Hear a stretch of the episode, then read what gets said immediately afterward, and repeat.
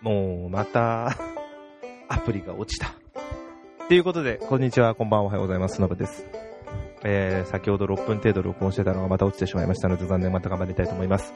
えっ、と、今日何日だっけ ?10 月16日、日曜日です。うーんと、暖かくなったと、あ、いや、暖かくないな。過ごしやすい土日でしたね。えー、昨日、動物園行ってきました。ね、ズーラシアというところで、ちょっと調べたら、ディズニーシーよりも、あ、ディズニーシーじゃない、ディズニーランド、東京ディズニーランドよりも面積が大きい。え？ってことは C よりも大きいのかな？ごめんなさい、間違えたら。えー、に行ってきました。えー、すごい良かったです。だけど、だけど、えーその通り、大きすぎて、全部回れなく、半分で断念しました。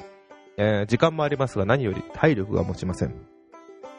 動物などはライオンやゾウ、えーメインも、ああと白熊や、日本だとツキノワグマとかいて。で、キリンもいたみたいなんですけど、そこのエリアまで回れないで帰ってきてしまいました。疲れました。また、リベンジしたいなと思います。おすすめです。ただ、難点はアクセスですね。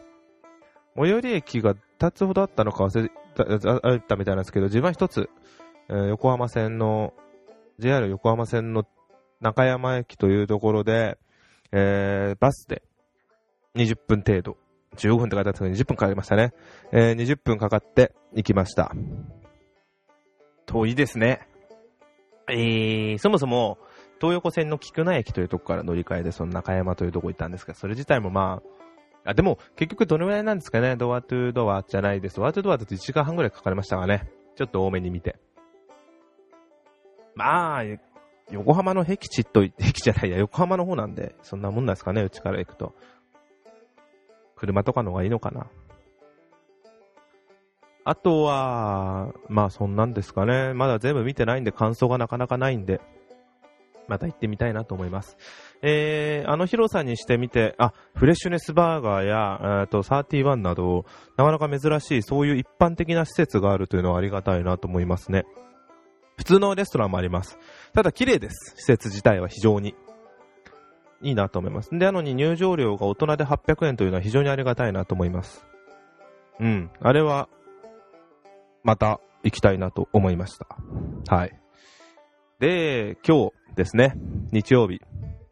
えー妹が、今までずっと iPhone5S を使ってたんですが、32ギガで写真も撮れず、アップデートもする容量がないというぐらいになってしまったので、機種変したいということで、えー iPhone7 を購入しようとドコモショップ行きました。えー希望が iPhone7 の、えーっと、100、あ、256ギガ、もう一気にドーンとですね、えーっと、4倍 ?4 倍だったら128なんで、8倍ですか。そうだよな。8倍 になるっていうので、で、行ってみて、まあ、OK はローフでいいんじゃねって話になったんですけど、128だったら128がダメなわけじゃないんですけど、まあ、いいんじゃない ?256 でって、絶対そこまで使わないにしても、まあいいんじゃないって話になったんですけど、ドコモショップ行って予約なしで行くな、行くと、こんな待つんですね。えー、最初待ちますと言われたんで、店員の人に、あ、それで iPhone7 のマットブラックの、マットブラックというね、ブラックの256ギガですね。で、待ちますと言われたんで、1時間半程度喫茶店で、喫茶店カフェで待った後に、えー、行ったんですよ。で、まだ待つのかなと思いながら2時間経過、うん、こんなもんか。で、ふらっと見てみたら3時間経過、マジか。そろそろちょっと疲れてきて、外ブラブラしながら戻ってきたりしたら、なんと4時間経ってしまいました。そしたらその後店員さんが来て、一言、一言じゃないですね、おっしゃったんですけど、えーこんなに申し訳ありませんがと、えーこんなに待っても、まだお客さんが他にもいっぱいいらっしゃるので、あと2時間以上待つ可能性がございますと。なので、また後日予約してご来店なさった方がよろしいかと思いますと提案されました。あーっていう、なんか、切なかったですね。4時間の時間が、あの、もっと早く行ってくれっていう気持ちはあったんですけど、でもそれは、言わなかったこっちも悪いなと思いながら、おーと思いながら、もうなんかやるせない気持ちになってしまいました。まあ、いい風に捉えたら、妹と3時間、久々に、4時間か、4時間しっかり話せたのが、久々に話せたのは良かったのかなと思って、終わりにしました。まあ、今日は、なんか、くじ、あの、まあ、ちょっとしたネットにあった面白いくじ、宝、あ、だ、くじを引いたら今日が出たので、あ、そういう今日はそういう日だったんだなと思って、今家に帰ってきてこのような状況です。はい。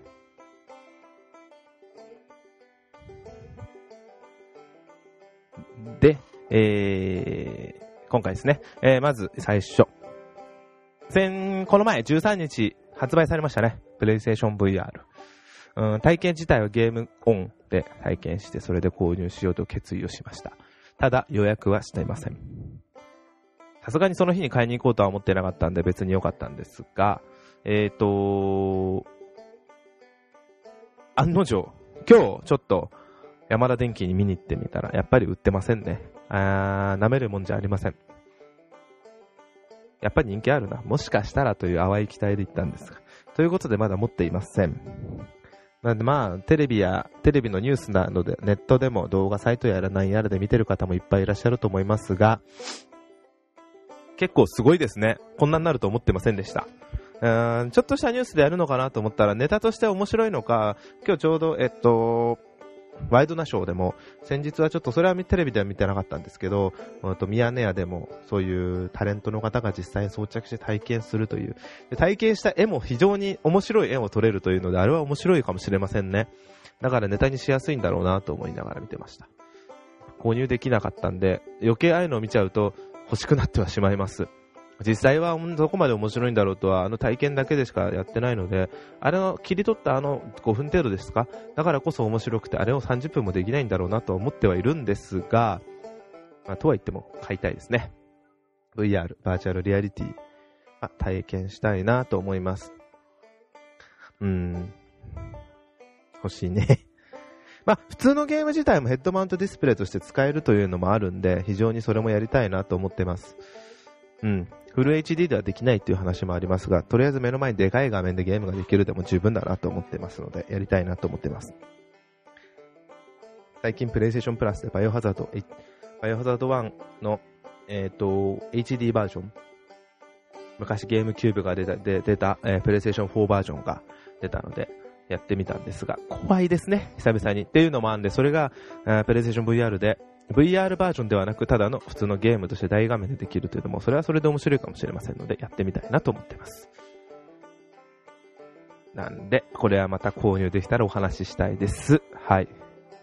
で、次ですが、あ今日16なんで2週間前になってしまうんですが、見に行きました。今話題の映画って言うんですか？アニメ。もう200億いくんじゃないかっていう噂をされているアニメですね。はい。えー、新海誠監督の、えー、君の名はです。えー、ちょうどシン・ゴジラを見に行った時に、うわ、シン・ゴジラすげえいっぱい人が来てんなと思って見ていたら、えー、ほぼそれ、ほぼ半分以上が、そこで並んでた半分以上が同じ時間に、えー、開演していた君の名はでした。っていうのを思い出しましたが、うん、実際に見てみても、その2週間前でも、半分以上は人がいましたね。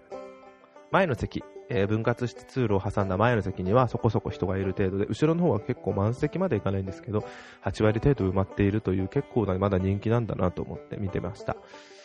内容自体は面白いです。ちょっとネタバレは選んで言いませんが、非常に面白いです。まあ、あらすじの方で入れ替わってしまうなどもあったり予告を見ればわかる部分が多いと思うんで、そこら辺はちょこっとお話ししますが、要は SF ですよね、その辺は。で、そこら辺は分かってたんですけど、思った以上に SF なんですね。あの、秒速5センチメートルしか自分は新海監督の映画見たことなかったんで、ああいうニュアンスかなと思ったんですが、あのー、また全然違うんですね。ああ、全然違うっつったら嘘ですかね。ちょっと切なさがあれもあったと似たような切なさはあるんで。ただあの、大画面で見ると、だからこそいい絵の綺麗さをすごい体験できる映画だなと思いました。あの絵の綺麗さっていうのは素晴らしいですね。あのー、ネタバレにはなんないと思うんですけど、主人公の女の子が踊っているシーンとかの滑らかさも気持ち悪いぐらいアニメでここまでできるんだ。CG じゃないのに、まあ、CG って言ったら CG か。